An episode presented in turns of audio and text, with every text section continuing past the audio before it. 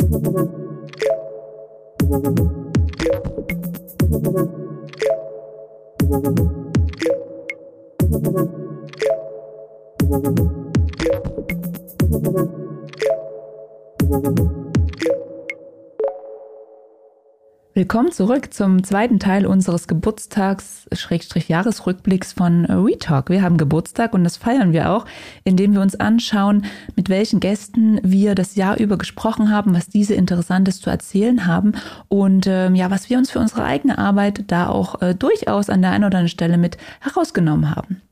Hier ist WeTalk, der Podcast von Real Experts, bei dem es um Themen wie Digitalisierung, Menschen, Führung und außergewöhnliche Geschichten geht – mein Name ist Sandra Brückner und ich bin im Gespräch mit meinem Kollegen Christoph Rauhut.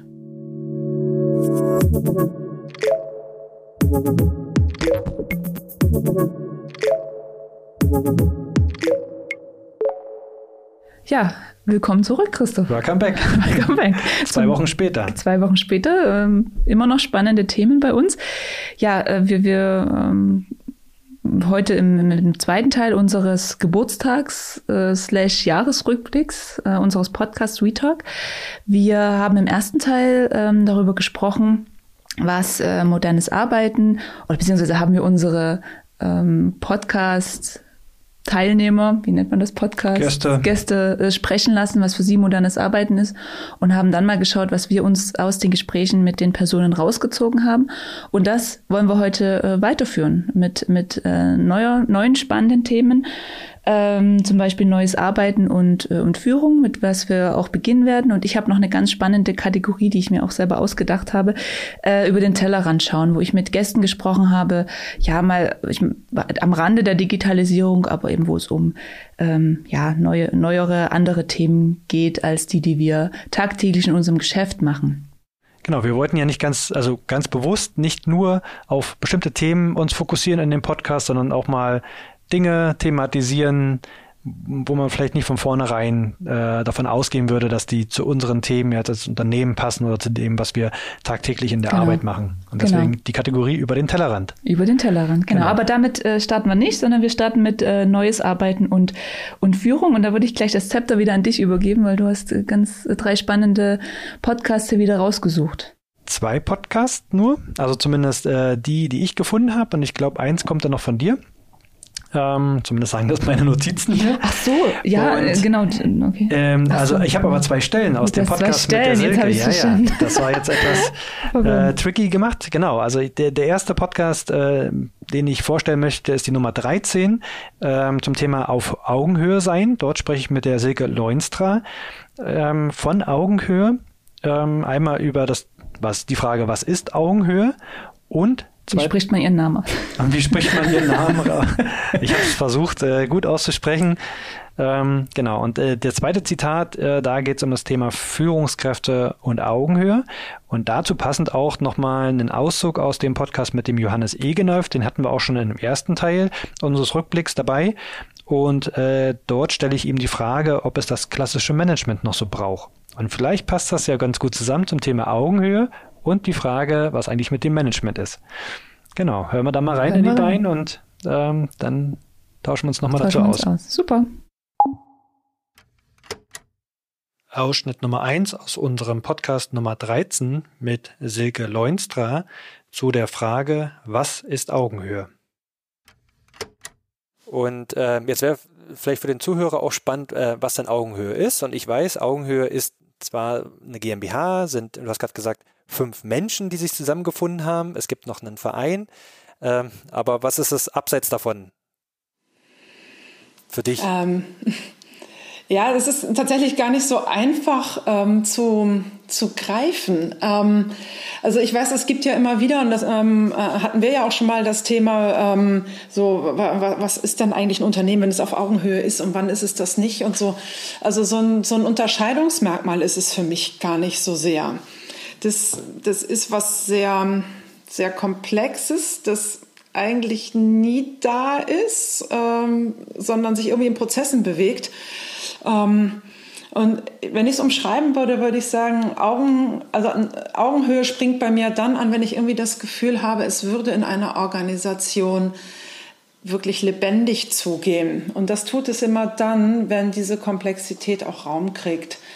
Die ist ja nun mal da und wir versuchen an so, so vielen Stellen, ähm, das rauszuregulieren, indem wir Prozesse gestalten und so weiter. Das ist ja für manche Dinge auch total richtig, aber es, er ist immer an so vielen Stellen unterwegs und dann wird's nicht mehr so lebendig. Und dann ist für mich auch nicht so richtig Augenhöhe. Das ist so, so ein, ein Aspekt dabei. Den finde ich auch um, ganz ähm, besonders wichtig, weil es ist nicht irgendwie eine Methode oder ein Blueprint oder irgendeinen Ansatz. Ganz genau. Sondern ja. das ist, ist genau, also äh, auch, du hast den Kern getroffen dessen, was es auch für mich ist, ne? Augenhöhe. Ja, und was es für mich auch ist, ähm, so habe ich es auch in, in, in dem Buch geschrieben, das ich dann nun doch endlich mal geschrieben habe, ähm, es hat auch was zu tun mit Augenhöhe unter den Stakeholdern eines Unternehmens, einer Organisation. Ähm, es gilt für mich niemals, dass eine Gruppe das Vorrecht hätte. Also weder die Shareholder, die Eigentümer, so denken wir es ja jetzt oft. Ne? Also nicht nur in börsennotierten Unternehmen, sondern auch sonst begegnet mir das sehr, sehr oft. Also Wirtschaftlichkeit ist ganz vorne sozusagen. Ich bin gelernte Ökonomin, jetzt nicht falsch verstehen, das ist mir auch nicht unwichtig. Ja? Ähm, nur das so als einziges ähm, oder absolut vorrangiges Ziel vor allem, da wird es mir immer ein bisschen komisch. Weil für mich ist es mit der Wirtschaftlichkeit eines Unternehmens ist ein bisschen wie Atmen für uns Menschen. Wir müssen das schon tun. Also wenn ich jetzt hier drei Minuten aufhören würde zu atmen, dann hörst du mich nicht mehr. Also voraussetzt, ich könnte das überhaupt. Ja. Wir haben ja zum Glück noch sowas wie einen Atemreflex. Ähm, aber wenn ein Unternehmen aufhört, wirtschaftlich zu sein, dann kann es ja nicht mehr existieren. Aber das ist für mich eher wie eine ähm, notwendige Nebenbedingung als das Hauptziel.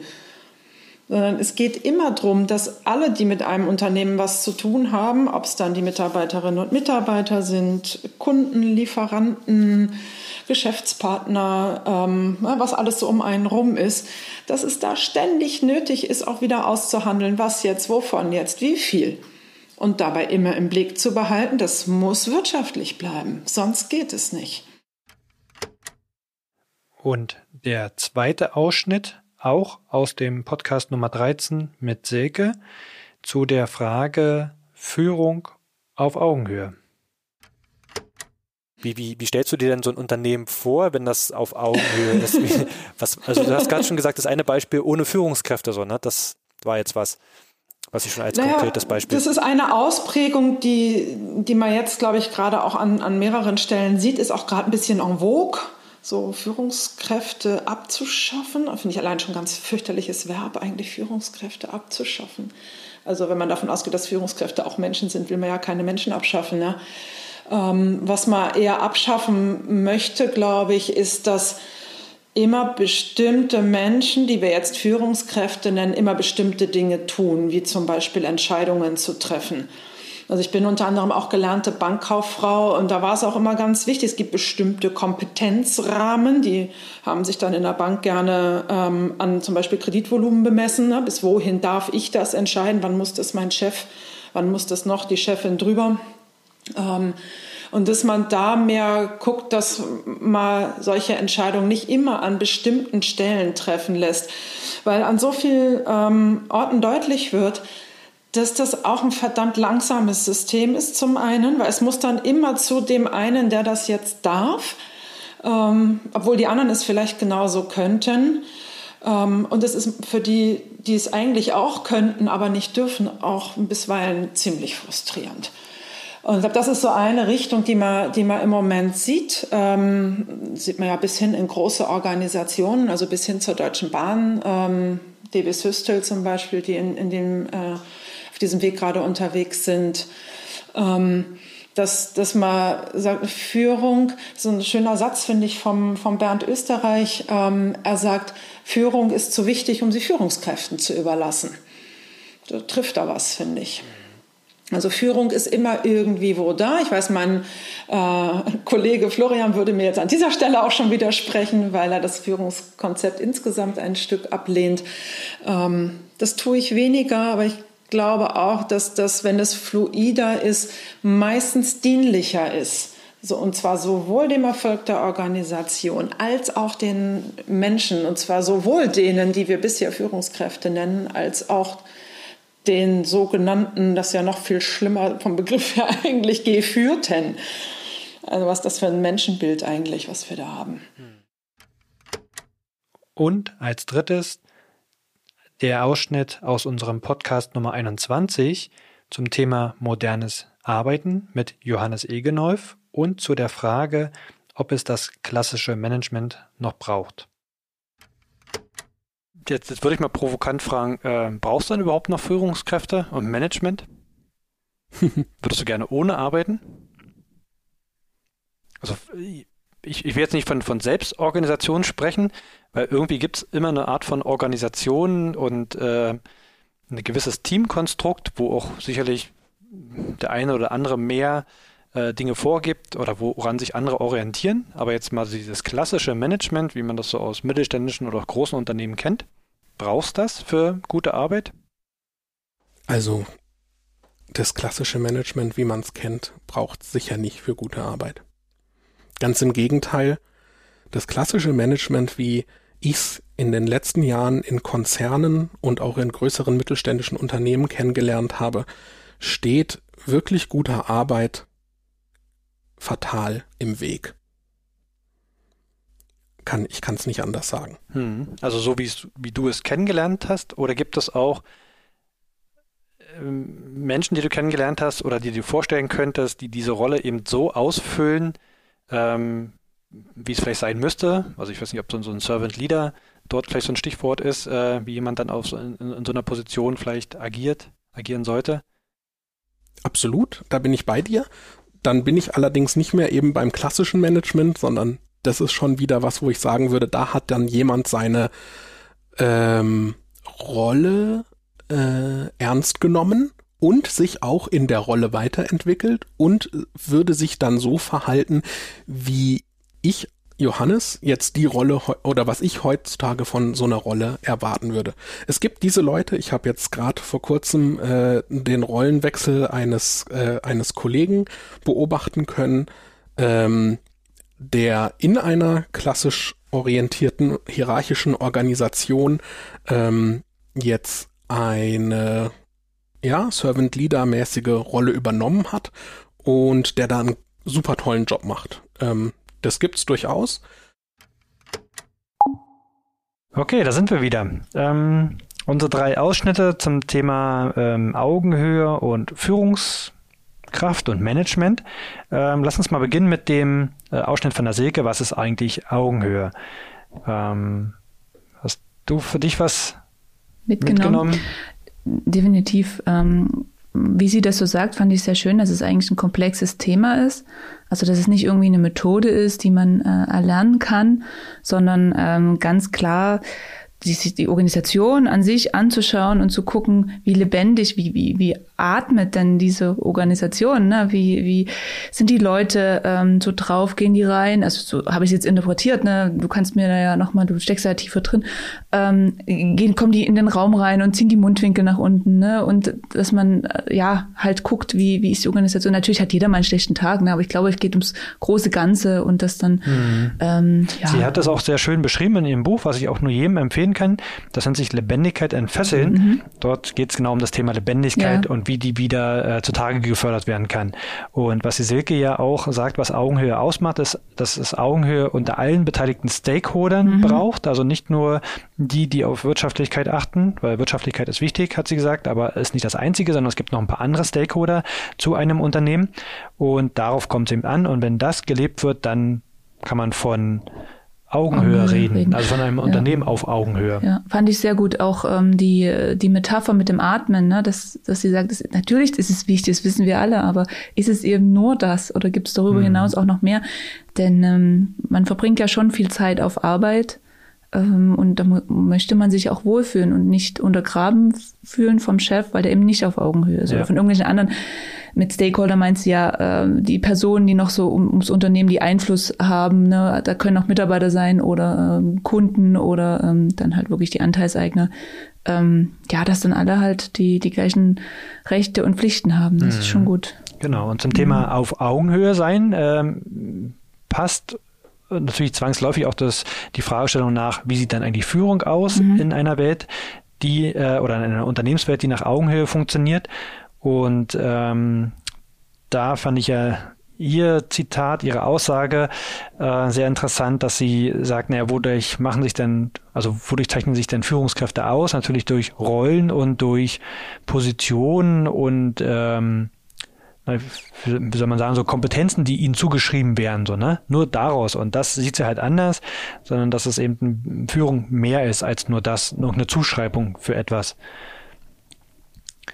Genau. Mhm. Und passt ja auch zu dem, was der Johannes. Genau, der Johannes, ja, ne? also wenn man dann die klassische Welt nun mal sieht, ja. also die, was heißt klassische, aber, aber zumindest. Was bedeutet denn für dich klassisches Management? Wie würdest du das definieren? Eine klassisch hierarchische Organisation mhm. mit mehreren Führungsebenen, äh, wo Entscheidungen durch diese Führungsebene getroffen werden und man äh, auch quasi reporten muss an die Führungsebene drüber und oben werden Kennzahlen ausgewertet. So, das verstehe ich als ein klassisches Management. Und äh, ganz klar sagt der Johannes, das brauchst du natürlich nicht für eine moderne Arbeitswelt, ne? Das Weil stimmt. das ist eher hinderlich. Das stimmt, wobei ich ähm, dort auch sagen muss, dass der Mitarbeiter an sich das auch erstmal sich daran gewöhnen muss, dass es anders geht. Na, wir sind das alle äh, mehr oder weniger lange schon gewohnt, dass eben es gibt den Manager, der trifft die Entscheidung für dich und auf, da, auf diese Entscheidung kannst du dich auch äh, ausruhen in gewisser Weise. Ne? Du kannst sie mittragen oder im doof finden, aber der trifft sie halt. Und ähm, als Mitarbeiter musst du auch dann ähm, in so einer neuen Arbeitswelt, in einer neuen Umgebung erstmal dich zurechtfinden, ne? dass du sagst, wie funktioniert das denn, wenn ich jetzt den Hut aufhabe und ich die Entscheidung treffe und das nicht der Manager für mich macht. Also das ist auch nochmal ein spannendes mhm, Thema. Genau. Ja. Und ähm, das heißt ja nicht, dass es keine Art von Führung gibt, sondern mhm. Führung gibt's immer. Es kann eine fachliche Führung sein, irgendwie jemand, äh, den man per personell oder persönlich sehr schätzt. Das kann für mich irgendwie, der kann so eine Führungsfunktion übernehmen. Mhm. Das abzuschaffen gilt es ja nicht, sondern es äh, geht es nur ein bisschen differenzierter zu sehen und nicht nur einer Person die Führungskompetenz ja. zuzuschreiben, sondern eigentlich Führung anders zu denken. Genau, und genau. das macht dann modernes Au äh, Arbeiten und auf Augenhöhe Arbeiten aus. Richtig, richtig. Und das machen wir ja bei uns bei Real Experts auch so. Ne? Wir versuchen zumindest. Wir versuchen zumindest. genau. genau. Ja, äh, dann hättest du noch ein, passend zu dieser Kategorie Neues Arbeiten, Führung. Genau, genau. Ich hatte das äh, letzte Woche, vor zwei Wochen schon angesprochen. Äh, es ging mit der Jenny Meyer um das ganze Thema Digitalstrategie. Da ging es zum einen um das Paper, was wir diesbezüglich veröffentlicht haben, aber zum anderen hat die Jenny die jahrelange Beratungserfahrung, zum einen war sie lange bei der äh, T-Systems und äh, bei der E.ON hat dazu beraten, wo eben ähm, ja Digitalstrategie herkommt, wo es angesiedelt ist, was wichtig ist und da würde ich uns äh, und Ihnen dann gerne mal einen Ausschnitt da, da zeigen und im Anschluss wieder mit dir darüber sprechen. Gerne. Und ähm, wenn wir über Digitalstrategie reden, jetzt sind wir schon ein bisschen reingesprungen, mhm. aber ähm, nochmal einen Schritt zurückgehen und sagen, was, was bedeutet denn ähm, Digitalstrategie? Also das Wort digital wird ja heutzutage auch wirklich inflationär. Eigentlich alles, was irgendwie mit Computern zu tun hat, wird gerade ähm, digital und Digitalisierung, so dass viele Kunden auch, ähm, wenn sie auf uns zukommen, ein bisschen verwirrt sind. Was bedeutet das denn überhaupt? Ne? Ist es jetzt, ich statte meine, meine äh, Mitarbeiter mit, mit Rechnern aus oder mit Headsets oder lass die Homeoffice machen oder was, was bedeutet denn das Wort, oder der Begriff Digitalstrategie? Ja, das äh, ist eine gute Frage und ich glaube, das ist natürlich auch genau äh, das Problem äh, an der Digitalstrategie, dass es da keine äh, feststehende Definition oder keinen feststehenden ähm, Begriff gibt, ne? dass es irgendwo in, in, Wikipedia oder im Lexikon, wo auch immer irgendwie das nachschlagen könntest. Ähm, ich glaube, es, ähm, also ich glaube, wenn man es ganz global sieht, ist eine Digitalstrategie ähm, einerseits dieses, okay, wo wollen wir als Unternehmen hin? Ähm, und damit meine ich auch, ähm, ich sag mal, externe, was nee, nicht externe Ziele, aber ich sag mal so, ähm, keine Ahnung, wir wollen einen neuen Markt erschließen, wir wollen neue Kundengruppen gewinnen, wir wollen ein neues Produkt auf den Markt bringen, ne, was auch immer. Also so diese, ich sag mal, diese klassischen harten Business-Themen. Äh, ne, wo, also so ein bisschen, wo wollen wir irgendwie hin? Also klassische dann, strategische Themen sozusagen. Ne? Genau, und, und, und hm. genau, und dann sozusagen da drunter liegend, äh, sage ich mal, irgendwie das Thema, okay, aber wenn wir diese Ziele erreichen wollen, wie müssen wir intern dafür aufgestellt sein, ähm, um diese Ziele schneller, effizienter, wie auch immer, umsetzen zu können. Und da, glaube ich, kommt halt eben dieses Thema, also du würdest ja heute nicht mehr anfangen und sagen, okay, wenn wir jetzt einen neuen Markt äh, erobern wollen, brauchen wir alle Schreibmaschinen, damit wir irgendwelche Sachen schreiben können, ne? sondern du brauchst ja im Prinzip dieses, äh, ich meine, natürlich fängt es irgendwo an bei Basics, wie es muss natürlich irgendwo eine Hardware da sein, logischerweise. Ähm, aber ich glaube, die Strategie, da geht es dann wirklich eher darum, okay, wo stehen wir als Unternehmen? Was ist unsere Unternehmenskultur? Wie sind wir organisiert? Wie arbeiten äh, verschiedene Abteilungen? Jeder für sich, ne, an, an, an dem Ziel, für den Kunden, am Produkt, wie auch immer, aber auch miteinander. Und dann zu sagen, okay, ähm, wie können wir hier die, die digitalen Möglichkeiten möglichst gewinnbringend einsetzen, ne, damit dieses, dieser Unterbau sozusagen so gut funktioniert, dass der Oberbau, den wir, das große Ziel, was wir haben, also eben von mir aus neue Produkte, neue Märkte etc., ähm, befähigen können oder ja, enablen können.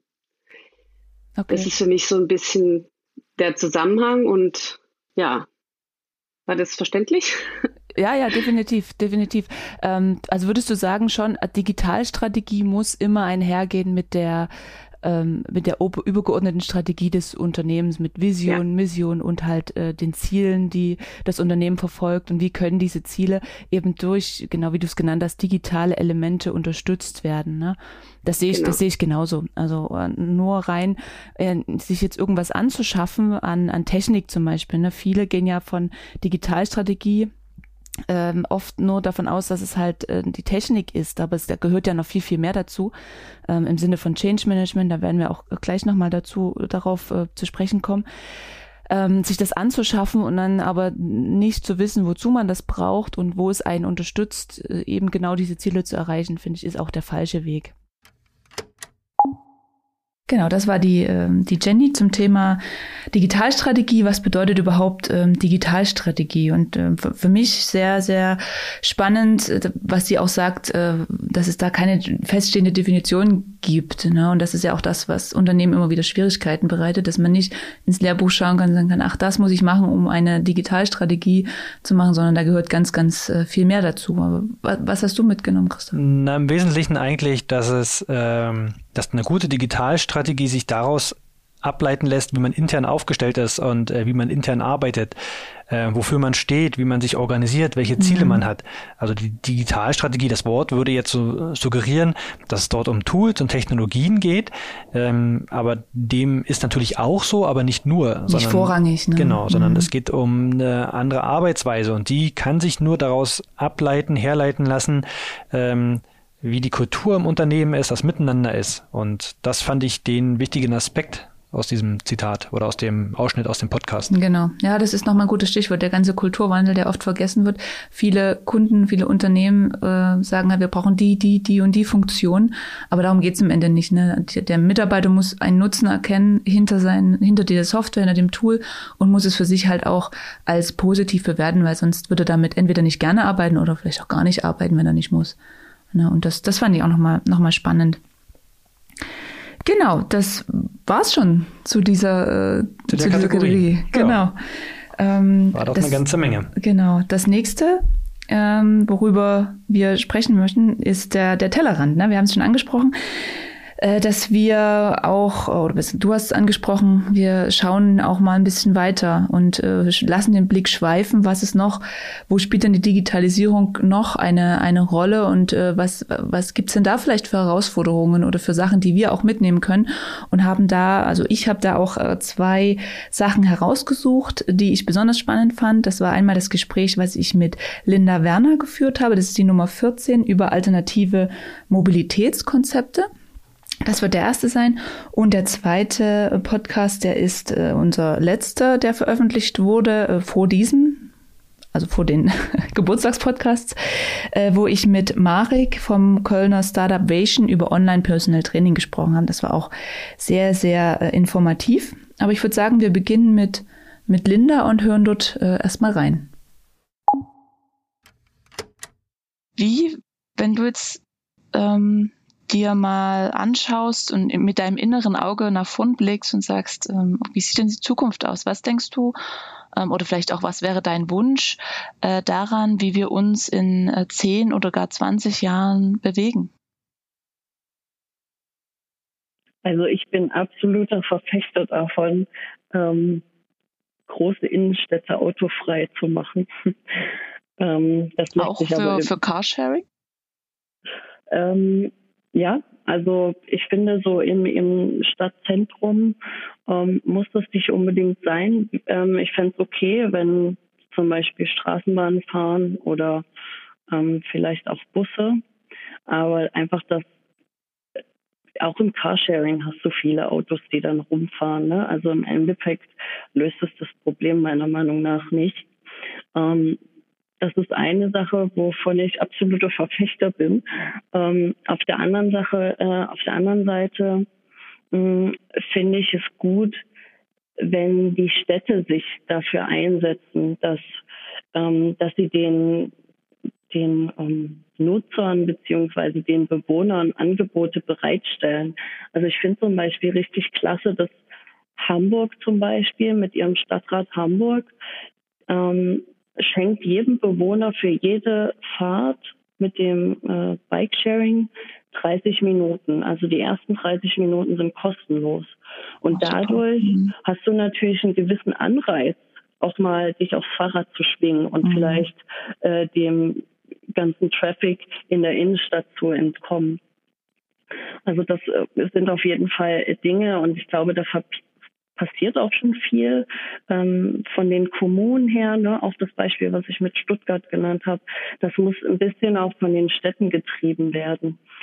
Um, Definitiv. Ja, in welche Richtung es da geht. Definitiv. Wir müssen das, wir müssen das ganze Thema subventionieren. Und ich denke auch, weil du das gerade ansprachst mit dem, dass die Leute einfach auch weniger raus müssen mit dem Homeoffice, ist es ja auch eine Idee zu sagen, dass generell gerade, wenn wir jetzt an, an den komplett ländlichen Raum denken, wo wirklich ganz wenig fährt und die Bevölkerung eher ein höheres Alter erreicht hat, ähm, dass die eben darin unterstützt werden, vielleicht wirklich nicht mehr raus zu müssen. Ne? Das kann ja auch durch Digitalisierung passieren, dass der Arzt zum Beispiel äh, sich zu denen irgendwie schalten könnte, ne, in irgendeiner Form, dass da Geräte bereitstehen, die werden subventioniert. Vielleicht auch, ähm, ich bin jetzt ne, im, Sinne von äh, Virtual Reality oder Augmented Reality in irgendeiner Form da was zu machen, ne, dass, dass dann es so aussieht, als würde der Arzt vor dir stehen und äh, dich, dich dann quasi beraten kann oder so etwas. Ne.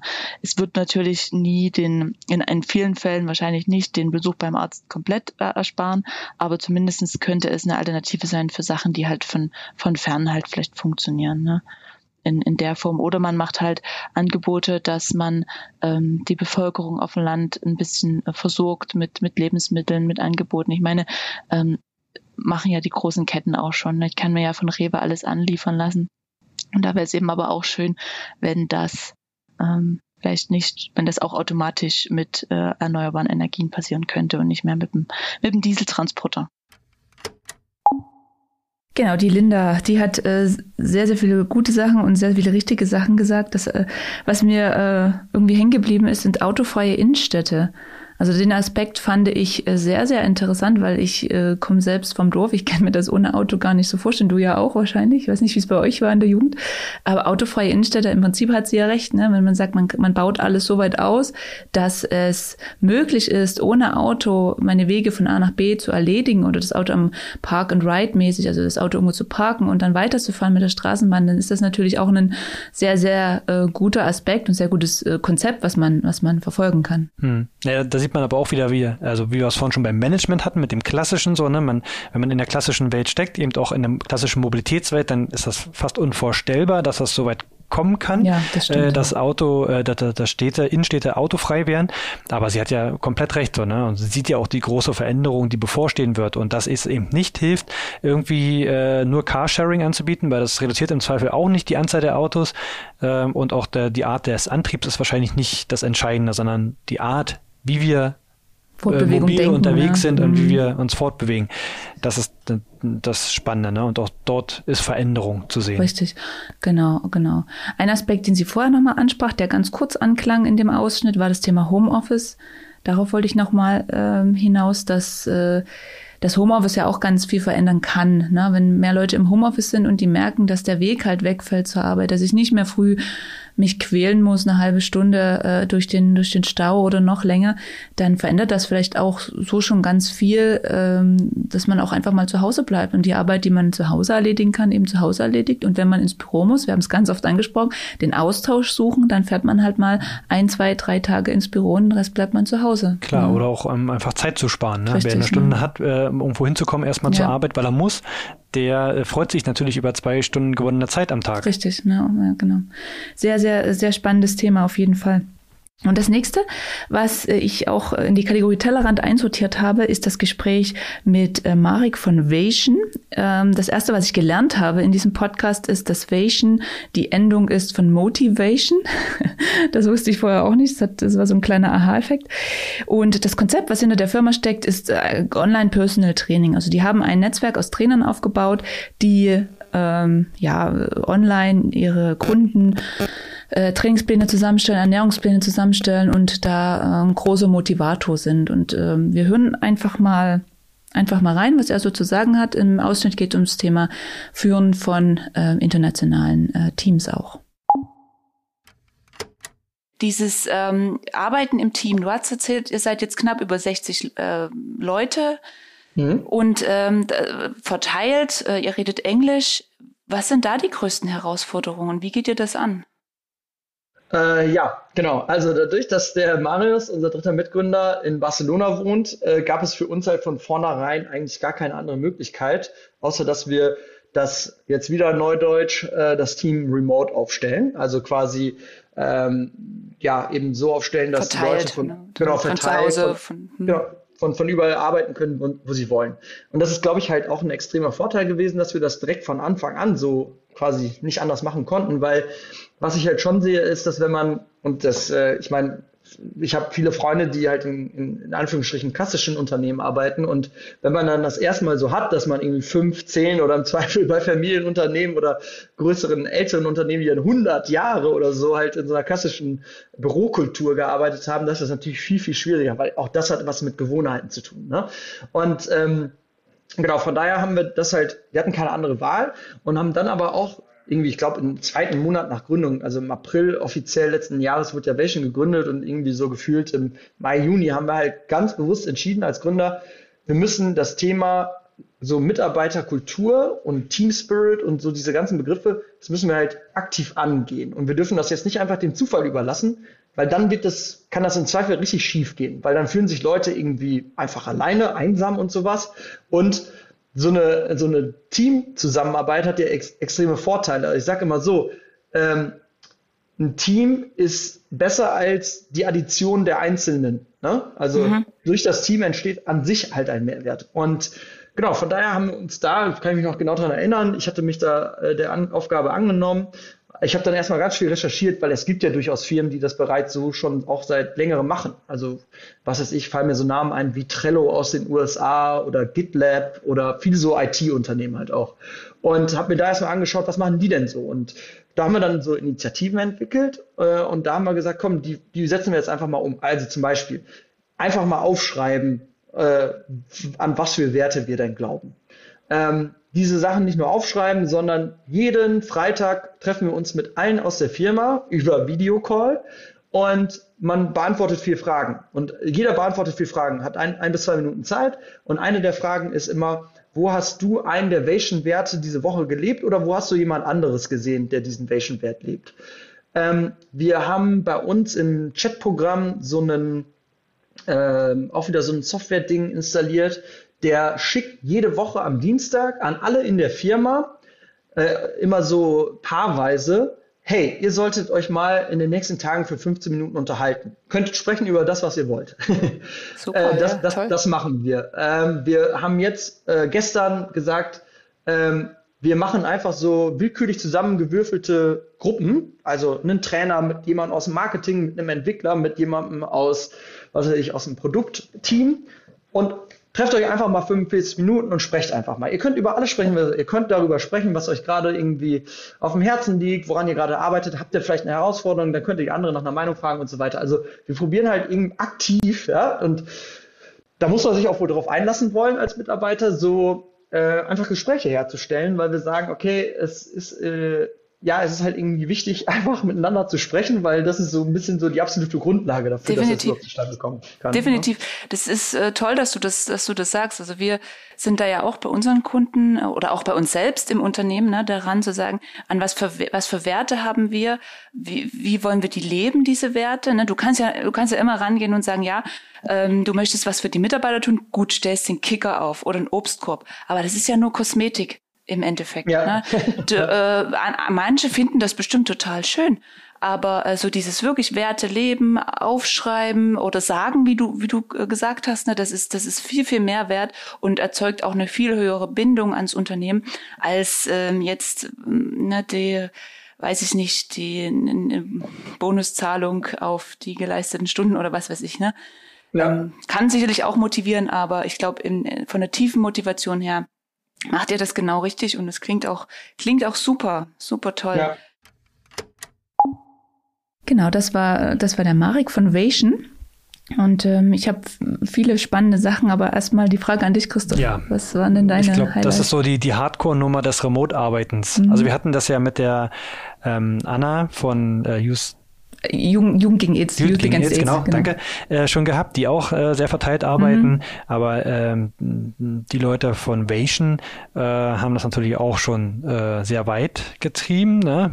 bedingt einfach durch dieses verteilte Arbeiten, einer in Barcelona genau. und der genau. Marek in, in Köln. In Köln, genau. genau. Und die und, Trainer komplett äh, Deutschland, Dach, also Dach ist ja die Abkürzung mhm. für Schweiz und Österreich noch mit, also komplett verteilt und genau. auch. Und das mit 60 Mitarbeitern. 60 Mitarbeitern, mir, genau. genau. Und, und ich fand auch interessant, dass äh, er, dass sie auch erkannt haben, was man dafür tun muss, dass so ein Laden zusammenbleibt so, ne, und nicht, nicht zerfällt und was es dann noch braucht, um remote auch irgendwie dieses Zusammenhaltsgefühl ähm, zu, zu etablieren, genau. zu haben überhaupt, ne? Genau. Denn dort ist dieses, äh, was wir auch ganz oft jetzt schon gesagt haben, na gut, dann fährst du halt mal ins Büro und tauschst dich aus.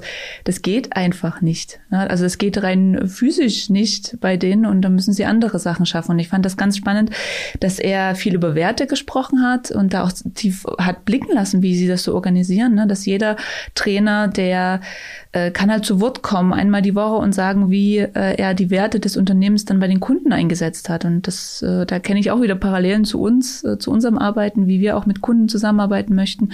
Also das, das fand ich äh, sehr, sehr spannend und werden wir wahrscheinlich auch so für uns übernehmen. Ne? So dieses, wo haben wir die Werte von unserer Firma, von Real Experts, äh, vielleicht nicht diese Woche, aber im letzten Monat beim, beim Kunden umgesetzt. Ne? Und was, was nehmen wir daraus mit? Mhm. Ja. Sehr, sehr, sehr, sehr, sehr spannend. Sind wir schon wir so gut durch, wie am Ende, ne? ne? genau. Mit unserem Teil 2 der Zusammenfassung der Highlights aus dem ersten Podcast-Jahr. Ähm, wer den ersten Teil noch nicht gehört hat, gerne reinhören. Vor zwei Wochen haben wir den veröffentlicht, äh, wo wir schon mal die ersten Podcasts zusammengefasst haben in den für uns wichtigen oder interessantesten Statements von unseren Gästen, die wir, mit denen wir gesprochen haben. Das war jetzt der Teil 2. Und jetzt lass uns nochmal vielleicht gerne darüber sprechen, wo soll es hingehen? Wo geht die Reise hin? Genau. Von unserem Podcast.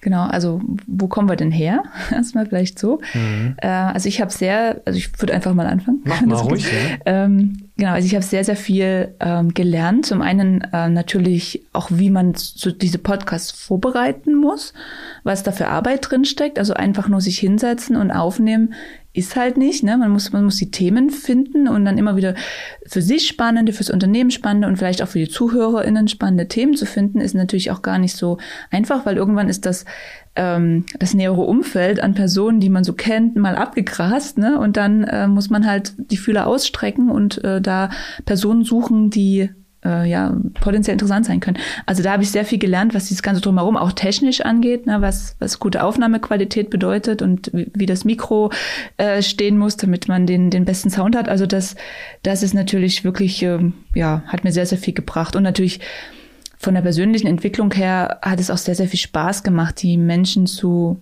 zu fragen und die Hintergründe zu erforschen. Also das war mir so nicht bewusst, dass, äh, dass das so geht, also dass ich das kann. Mhm. Und äh, das macht mir sehr, sehr viel Spaß auch nach wie vor noch. Und ich freue mich auch auf die nächsten Sachen, die, äh, die da kommen werden. Ja, also Entwicklung definitiv. Äh, es war eine schöne Entwicklung, die wir genommen haben in dem Jahr, in dem Podcast-Jahr. Ähm, überhaupt nicht gewusst am Anfang, wo es eigentlich hingehen kann Mhm. mit so einem Podcast, Mhm. ne? wie der sich entwickelt, welche Themen wir besprechen werden, ob wir es überhaupt schaffen, alle zwei Wochen einen Podcast zu veröffentlichen. stimmt, ähm, aber wir haben es geschafft. Jetzt sind wir hier nach einem Jahr. Sogar zwischen Weihnachten und Neujahr. Genau, selbst da haben wir einen Podcast veröffentlicht. Ähm, was natürlich die zwei Wochen immer ermöglichen, dass man auch mal ein bisschen zeitversetzt aufnehmen kann, logischerweise. Aber äh, bin ich sehr stolz ähm, auf uns alle und Ja, vor allem auch, auch. Ähm, bin sehr dankbar für die ähm, Gesprächspartnerinnen, die wir hatten, dass sie sich die Zeit genommen haben, äh, mit uns über deren Themen oder über diverse Themen zu sprechen. Genau, und so soll es auch weitergehen aus meiner Sicht. Also jeden Fall. logischerweise, also wir haben viel gelernt, wir werden noch weiter viel lernen. Wir werden äh, auch schauen, was können wir aus dem Gelernten umsetzen in der Zukunft. Ähm, ob das jetzt der Ablauf des Podcasts ist, ob es äh, die Themenfindung ist, ob es vielleicht noch Verbesserung an der Technik ist, äh, das werden wir, das werden wir sehen, wenn es das braucht. Ähm, also da werden wir auf jeden Fall uns auch im zweiten Podcast-Jahr weiterentwickeln und werden auf jeden Fall dranbleiben. Weil wir, was wir schon merken, ist, dass das Podcast-Format ein sehr spannendes, interessantes ist, nicht nur für uns, sondern eben auch für die Leute da draußen, die äh, uns wahrnehmen wollen oder uns äh, über diverse Kanäle finden, äh, bietet das Podcast-Format äh, einen ganz spannenden Kanal, äh, Zugang zu Themen zu finden. Ne? Genau, auf jeden Fall.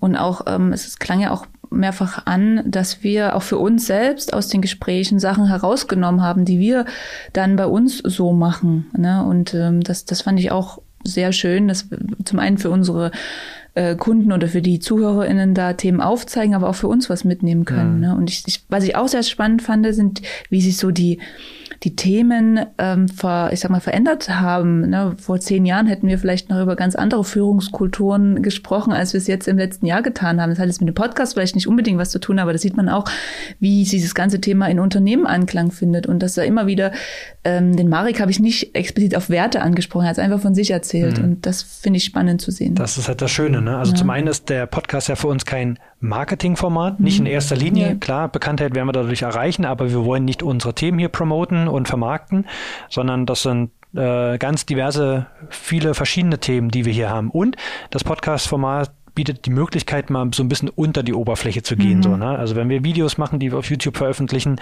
dann ist das halt, da wird was gezeigt, da wird was vorgestellt, so, ne? Und die Podcasts haben die Möglichkeit, man geht mal unter die Oberfläche, man guckt mal, was dahinter steckt, so, Genau. ne? Und kann das ergründen und hinterfragen. Genau, auch in einem lockeren Format, ne? Dann muss nicht immer so stocksteif sein. Das ist wirklich schönes, schönes Format. Genau. Und so soll es weitergehen. Mhm. Und äh, wir sind natürlich dankbar über Hinweise, Feedback, äh, Wünsche. Themen, Themen. die Ihnen einfallen, die Sie gerne mal beleuchtet haben wollen würden. Genau. Oder selbst auch Oder hier, selbst. Äh, mal dabei sein wollen Genau. im Podcast, dann uns einfach schreiben. Äh, entweder über reexperts.de, dort findet, äh, finden Sie ihr unsere Kontaktdaten ähm, oder eben über die diversen Podcast-Plattformen. Genau. Genau. Und einen haben wir noch, Einen äh, haben den wir haben wir uns jetzt noch aufgehoben. Und zwar ist das der Philipp, ähm, den ich in einem Podcast hatte.